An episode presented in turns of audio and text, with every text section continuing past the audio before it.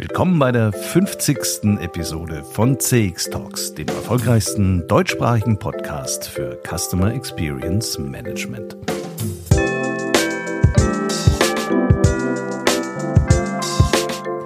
Heute mit dem großen Thema, warum Kunden zu begeistern keine erfolgreiche CX-Strategie ist, sondern völliger Quatsch.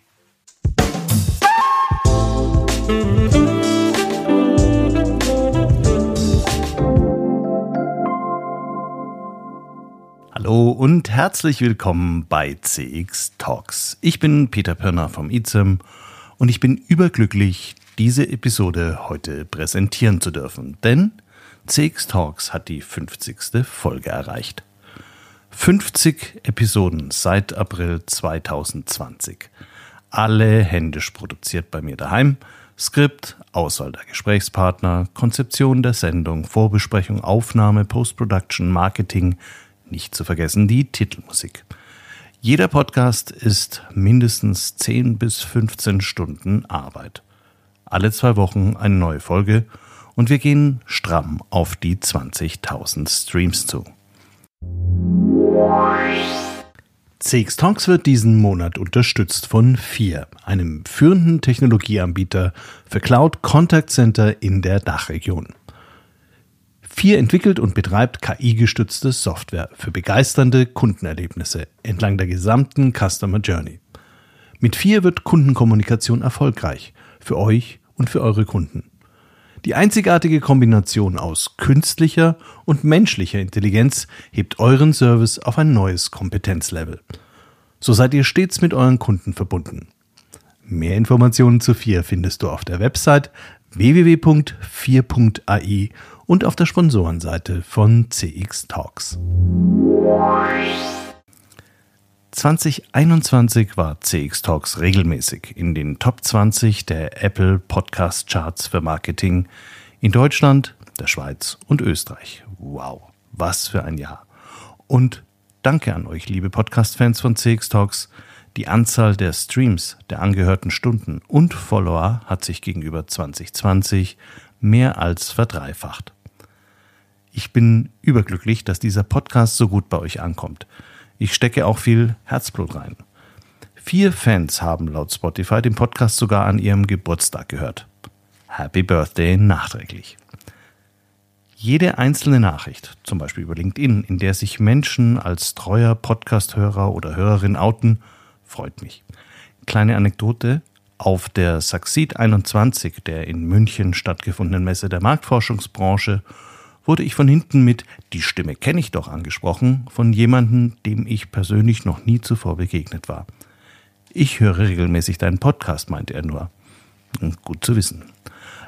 Trotz Covid-bedingter Kontaktsperre hat sich mein persönliches LinkedIn-Netzwerk ebenfalls fast verdreifacht. Damit ging einher, dass ich unglaublich viele Menschen kennenlernen durfte, denen ich im normalen Leben wahrscheinlich gar nicht begegnet wäre. Dafür bin ich sehr, sehr dankbar. 2021 wurden 27 Folgen produziert. Möglichst vielfältig, divers und bunt. Wir haben uns mit extrem unterschiedlichen Themen auseinandergesetzt. Management generell. Sind Frauen bessere CX-Manager? Wie macht man gute Workshops? Wie rollt man am besten internationale CX-Programme aus? CX-Management-Praxis in Unternehmen, zum Beispiel bei Stepstone, der Sparkassenversicherung, der Schäflein AG, Stellantis bzw. Opel, Hyperloop, SAP und einer Apotheke in Waldürn. Technologie. Wie wichtig ist CRM in Sales? Wie funktioniert Sprachanalyse? Wo stehen wir bei Bots und Conversational AI? Was sind digitale Ökosysteme? Wie geht Hyperpersonalisierung? Methoden. Welche Rolle hat heute noch die Marktforschung in CX? Wie gehen Touchpoint-Analysen mit Systemen? Sowie Trends und Insights von den Forrester Predictions über den CX-Trendradar für die Dachregion bis hin zur Folgeabschätzung von Covid für CX. Irgendwas verpasst?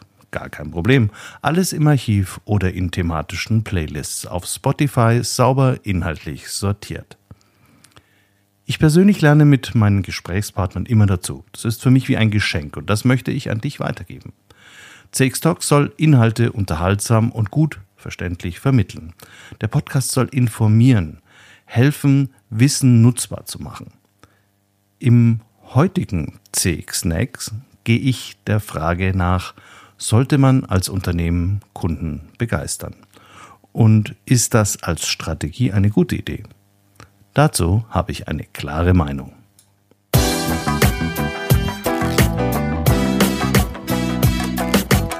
Kann man so sehen. Der Blogbeitrag auf CX Talks. Wer hat sich das eigentlich ausgedacht? Ich lese so oft, dass man als Unternehmen Kunden begeistern muss, um sich langfristig gegen den Wettbewerb durchzusetzen. Ein wahrer kundenfokussierter Unternehmer stellt deshalb nicht einfach zufrieden. Nein, er macht die Kundenbegeisterung zur alles beherrschenden Maxime seines Handels, sonst hat er seinen Beruf verfehlt. Außerdem kann er andernfalls den Laden gleich zusperren. Welcher Kunde sollte denn noch bei ihm vorbeischauen, wo die Begeisterung doch an jeder Ecke auf sie wartet? So viel vorab. Ich konnte mich noch nie für diese Empfehlung begeistern. Sie ist meiner Meinung nach auch weder ausreichend belegt noch logisch abzuleiten. Bestenfalls auf den ersten Blick erstmal nachvollziehbar. Und die Logik ist ja auch ganz einfach. Wenn ich die Wahl habe zwischen einem soliden, sehr guten Rotwein, mit dem ich immer genusstechnisch sehr zufrieden war, und einem Rotwein, der mich echt begeistert, würde ich wohl beim nächsten Mal letzteren trinken, zumindest wenn er ins Budget passt. Ich würde auch den Wein wechseln, wenn der neue Rotwein nur wirklich exzellent, ganz besonders lecker oder einfach nur ein bisschen besser als der gewohnte ist. Das Bessere ist eben der Feind des Guten. Das gilt definitiv so auch im Wirtschaftsleben. So gesehen ist die Begeisterung besser als Zufriedenheit. Stimmt deshalb auch der Strategieansatz? Wie entsteht eigentlich Zufriedenheit beim Menschen? In der Kundenzufriedenheitsforschung hat sich das Expectation Confirmation Disconfirmation Paradigma als vorherrschendes Erklärungsmuster seit Jahrzehnten bewährt. Die Theorie geht zurück auf den 2016 verstorbenen Richard L. Oliver, der sich in den 70er Jahren des letzten Jahrhunderts, mein Gott, wie das klingt, intensiv mit psychologischen Grundlagen des Konsumentenverhaltens beschäftigte. Das Modell ist simpel und einleuchtend. Ich spiegle als Konsument meine Erfahrung mit einem Produkt an meiner Erwartung. Wird diese nicht getroffen, bin ich unzufrieden, wird diese erfüllt, bin ich zufrieden und wird sie übererfüllt, bin ich besonders zufrieden, was besser ist als einfach nur zufrieden. Soweit, so gut. Weiterentwickelt wurde dieses Konzept der Zufriedenheit sehr prominent dann durch Kano. Noriaki Kano greift dabei 1984 auf die durch den Arbeitspsychologen Herzberg entwickelte Zwei-Faktoren-Theorie der Arbeitszufriedenheit zurück. Kano argumentiert, dass neben den Leistungsfaktoren, die unmittelbar zu Zufriedenheit oder Unzufriedenheit führen, je nachdem, wie sie ausgeführt werden, sogenannte Begeisterungsfaktoren besonders wichtig sind. Mit positiven Erfahrungen bei diesen Elementen rechnet der Kunde nicht. Deshalb ist er so begeistert, wenn er sie erlebt.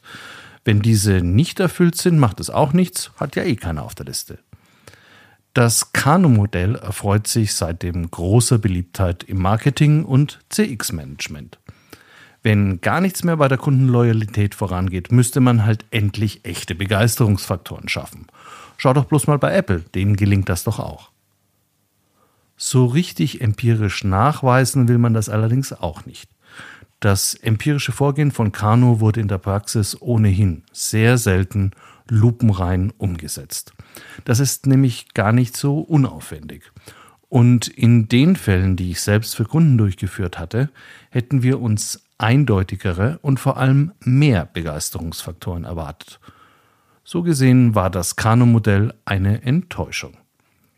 Was blieb, ist im Alltag die faszinierende Idee der Kundenbegeisterung, entweder als Ausrede oder als mögliche Problemlösung. Mein größter logischer Zweifel an der Sinnhaftigkeit der Ausrichtung an Kundenbegeisterung seit vielen Jahren ist, dass diese auf positiver Überraschung beruht.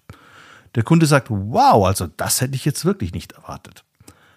Eine Kundenstrategie kann aber nur zum Erfolg führen, wenn sie in der Organisation skalierbar ist, also systematisch und von allen angewendet wird. Aber wie soll man Überraschung systematisch organisieren? Überraschung funktioniert schließlich immer nur einmal beim jeweiligen Kunden. Danach wird eine positiv überraschende Kundenerfahrung vielleicht noch keine Gewohnheit. Aber neu ist sie auch nicht. Begeisterung entwickelt sich im besten Fall zu einer hohen Zufriedenheit.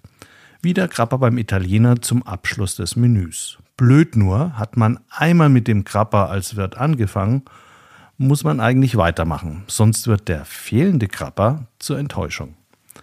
Will man neue Begeisterungsstürme auslösen, lässt man die Krapperflasche schon mal auf dem Tisch stehen und der Gast darf gratis nachschenken. Habe ich auch schon erlebt. Und wie toppt man das dann?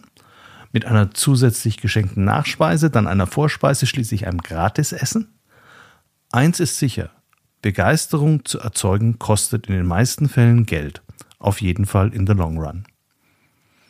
2010 wurde dann dem Hype um Kundenbegeisterung kanoscher Prägung mit einem denkwürdigen Artikel von Matthew Dixon, Karen Freeman und Nicholas Toman in der Harvard Business Review Einhalt geboten. Der Titel Stop trying to delight your customers. Rums.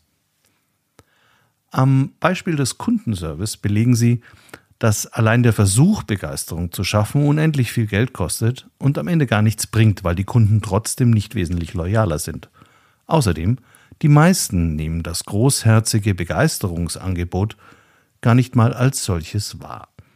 Kunden merken aber sehr wohl, wenn die Lösung ihres Problems extrem aufwendig ist, die Prozesse nicht rund laufen und man hundertmal sein Anliegen wiederholen muss, dann wandern sie ab.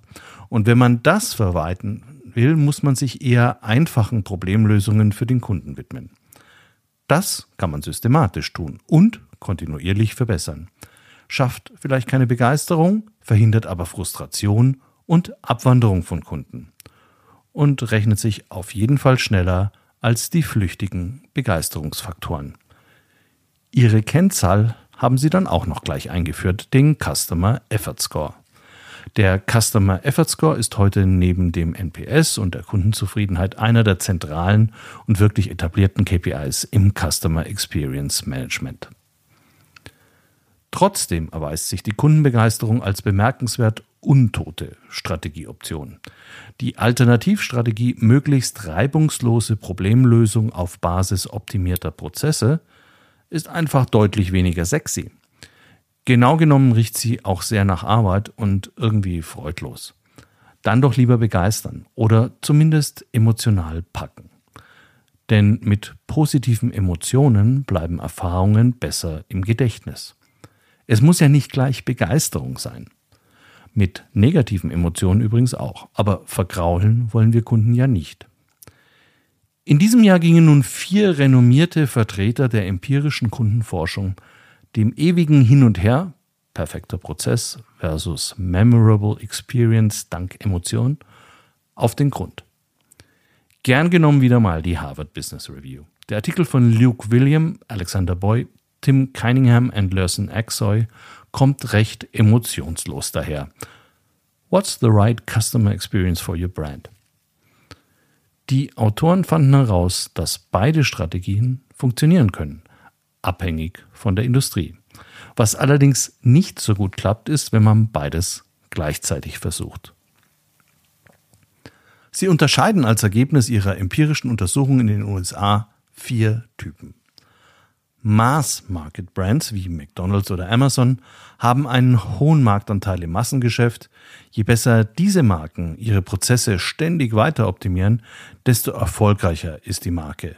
Memorable Experience sind bestenfalls Beifang. Convenience Brands wie Ryanair haben in einem Massenmarkt niedrigere Marktanteile. Sie konkurrieren über das Preis-Leistungs-Verhältnis und haben schon damit genug zu tun, ihre Prozesse im Griff und die Verärgerung gering zu halten. Ganz anders Boutique-Brands, die in Nischenmärkten mit niedrigem Marktanteil besonders über ihre minutiös durchgeplanten Customer Journeys die Kunden eintauchen lassen in besondere Erlebniswelten. Und dann gibt es noch sowas wie Einhörner, die Gravity Brands, Diesen gelingt es trotz hohen Marktanteils weiter zu wachsen und das mit einer überwiegend emotionalen CX-Strategie. Lego, IKEA und Disney Resorts nennen die Autoren als Beispiele, betonen aber gleichzeitig, dass Gravity Brands so selten wie ein Sechser im Lotto sind, also sinngemäß. Und diese Marken investieren jede Menge Geld, vor allem auch in ihr Personal, für Recruiting, Training und bestimmt auch Bezahlung. Es bleibt also dabei, für die Mehrheit der Unternehmen ist vor allem eine reibungslose Customer Journey die zu bevorzugende CX-Strategie. Ohne viel Klimbim, dafür verlässlich, gut und effizient.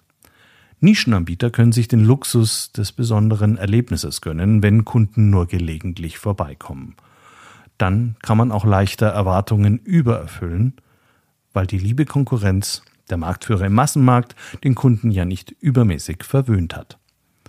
Begeisterung als vermeintlich heiliger Gral des Customer Journey Designs ist teuer, funktioniert in den meisten Branchen eh nicht und sollte einen nicht von der eigentlichen Arbeit abhalten.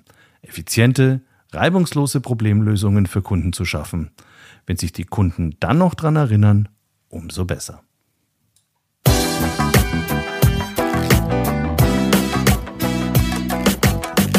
Man so sehen. Der Blogbeitrag auf CX Talks. Das war die 50. Folge von CX Talks. Ich bedanke mich ganz herzlich für eure Treue, euer Interesse und euren Zuspruch. 2022 wird mindestens genauso spannend wie 2021. Am 10. Januar starten wir wieder durch mit Maxi Schmidt und den neuesten Forrester Predictions für 2022. Die nächsten Folgen ein mega innovatives Startup zur Untersuchung der Customer Experience und des Kundenverhaltens am Point of Sale und Ralf Strauß, der Vorsitzende des Deutschen und Europäischen Marketingverbands zum Stand von Marketing Technology, Vulgo Martech. Jetzt wünsche ich besinnliche Festtage, einen guten Rutsch, bleibt gesund, schaltet ab und ab dem 10.01. wieder bei CX Talks ein. Denn 2022 geht es mit neuer Kraft weiter. Und der heutige Abspann ist eine spezielle Weihnachtsversion des CX Talks Jingles. Sozusagen mein persönliches kleines Weihnachtskonzert für euch. Mm-hmm.